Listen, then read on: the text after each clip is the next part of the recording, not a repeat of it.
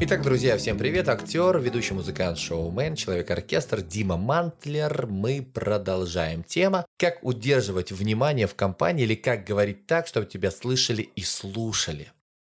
Существует такая замечательная фраза, что сплетник говорит о других, зануда о себе, а умный говорит о вас. Как только вы фокус внимания перенесете с себя любимого на человека, с которым вы общаетесь, вы увидите в этот момент, что он реально расцветет как большой красивый цветок. Он скажет, вау, на меня смотрят, вау, меня слушают. Так вот, друзья, я сейчас вам перечислю 7 вещей, которые категорически нельзя делать для того, чтобы вас слушали. Нельзя делать, нельзя сплетничать, да, то, о чем я говорил в самом начале. Как работает, смотрите, в головах у вашего собеседника, если вы с ним начинаете сплетничать. Вот я начинаю сплетничать там с Вадимом, например, да.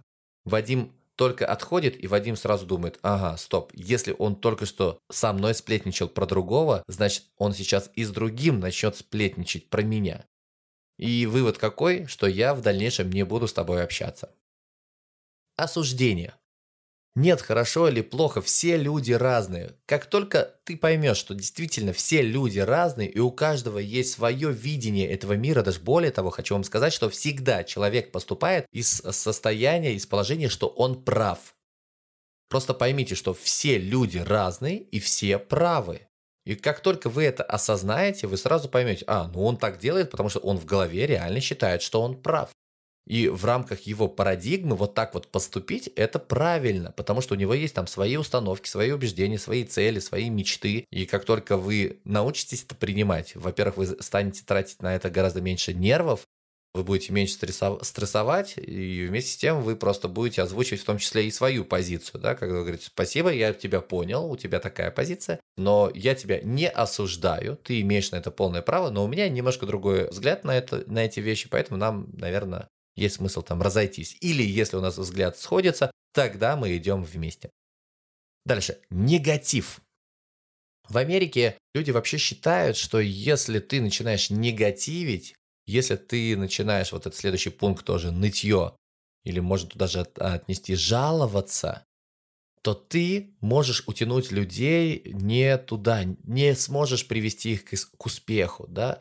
То есть люди, которые реально заряжены на успех, на цель, на результат, они всегда на позитиве. Они в любой ситуации видят только положительные моменты. Да? Это вот как стакан наполовину полон или наполовину пуст. Так вот, у людей, которые достигают успеха, стакан всегда наполовину полон.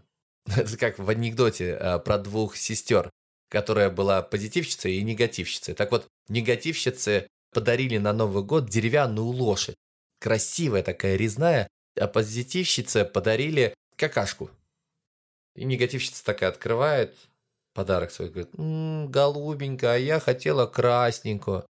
А позитивщица открывает и говорит, а мне настоящую подарили, только она убежала.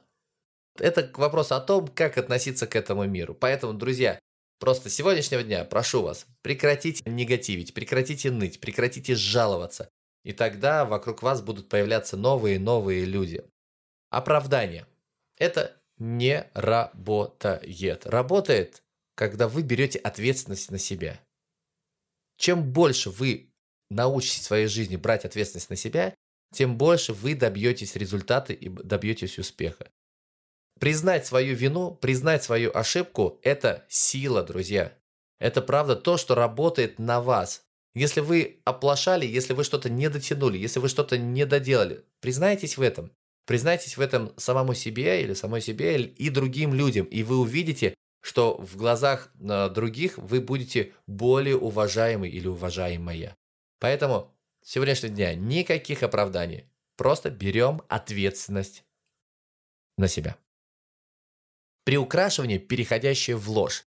Да, когда нам говорят, ты что, там такой курорт, там так классно, там вообще невероятно красиво, крутой сервис и супер чистое море. Ты приезжаешь, а там этого нет. И что? Мы получаем на выходе, что у нас очень завышенные ожидания, они не совпадают, и мы в первую очередь направляем свою негативную эмоцию куда правильно в адрес того, кто нам это сказал. Поэтому никогда не преувеличивайте, если понимаете, что это уже переходит в ложь. Да, это может работать против вас. И от чего обязательно нужно отказаться, это догматизм. Да, нужно отделять мнение от фактов. Э, то есть есть люди, которые прям с пеной у рта готовы тебе что-то доказывать, что вот так вот правильно, а вот так вот неправильно. Окей, это твое видение, ты имеешь на это полное право рассуждать именно таким вот образом.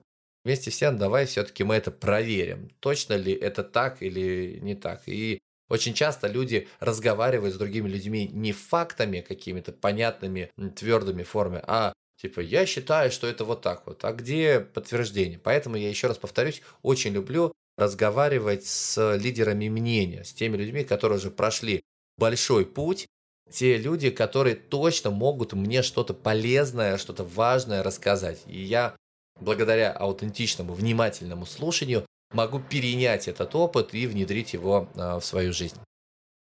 За всем все, друзья, спасибо большое. Ставьте лайки, пишите комментарии, отправляйте ссылочки вашим друзьям. Жду вас в своих социальных сетях, в Инстаграме, Ютубе. Приходите на мои курсы, получайте личную консультацию и достигайте результата, наслаждаясь общением. Пока-пока. Скоро увидимся.